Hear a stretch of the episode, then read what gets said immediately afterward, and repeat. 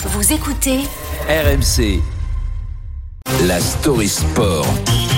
avec Alex Biggerstaff. Salut. Salut Alex, en pleine préparation pour la Coupe du Monde de rugby. Le 15 de France a reçu mercredi dernier la visite de Yannick Noah. Eh ouais. Tiens, il en a profité pour partager bah, son expérience de sportif avec les Bleus, mais pas seulement.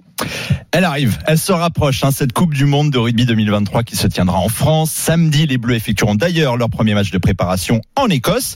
Le 15 de France a souvent invité une personnalité du sport ou d'ailleurs à venir échanger dans l'approche de grands Pas rendez-vous. forcément des rugbyman. Ouais. Non, c'est vrai. Il y a eu aussi des chanteurs. Là, c'est un peu le mix des deux. Bah, c'est les deux, ouais. Voilà. Alors, vous connaissez évidemment le haka des Néo-Zélandais. Eh bien, Yannick Noah a peut-être trouvé le haka des Bleus. Quand le fait rouge, vous faites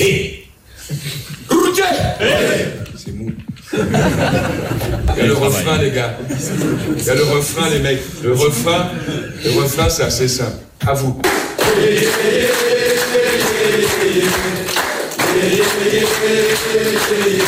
Rouge Rouge Mactania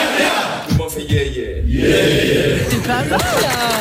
C'est entraînant, C'est pas hein mal, c'est pas facile à faire hein, quand Non. même. C'est entraînant, c'est le but, ça fait rire au début, puis ça finit par unir tout le monde. Bah, on verra surtout si ça leur porte bonheur, parce que ce genre d'intervention, euh, ça a souvent porté chance par le passé, non? Il n'y a pas si longtemps, en mars 2022, avant la victoire 25-13 face aux Anglais, le grand chelem des Bleus aux Six Nations, Patrick Sébastien était passé chanter avec eux, pourvu que ça dure. C'était de circonstance. En novembre 2021, l'acteur Jean Dujardin, grand fan de rugby, avait passé une tête avant la victoire face à la Nouvelle-Zélande, 40-25. On ne s'interdisait pas le merveilleux, on l'a touché du doigt, confié le sélectionneur Fabien Galtier. Je vous rassure, il ne parlait pas de Jean Dujardin hein, à ce propos.